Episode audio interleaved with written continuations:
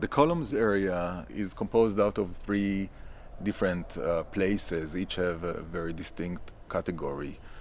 The first one is the public lobby, so called, that is along the, the windows of the southern facade.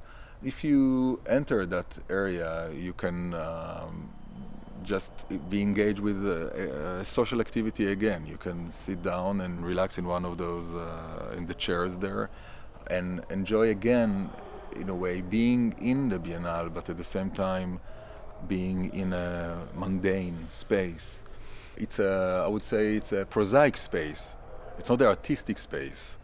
It's a space that again relates to the park, to the everyday activity, to the quotidien.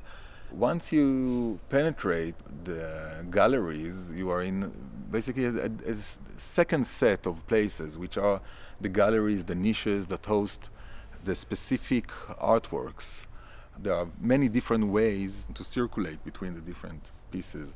To do that, you're using what we call the dark heart. The dark heart is the central space that is using the art galleries actually as light blocks to create this central lobby from which people can go into different specific experience uh, with the engagement of specific artwork.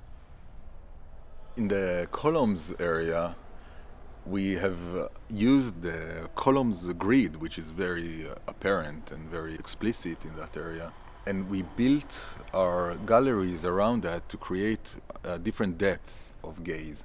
That sometimes you can see deeper and sometimes you can see shallower, but always at the same time you are oriented by uh, the natural light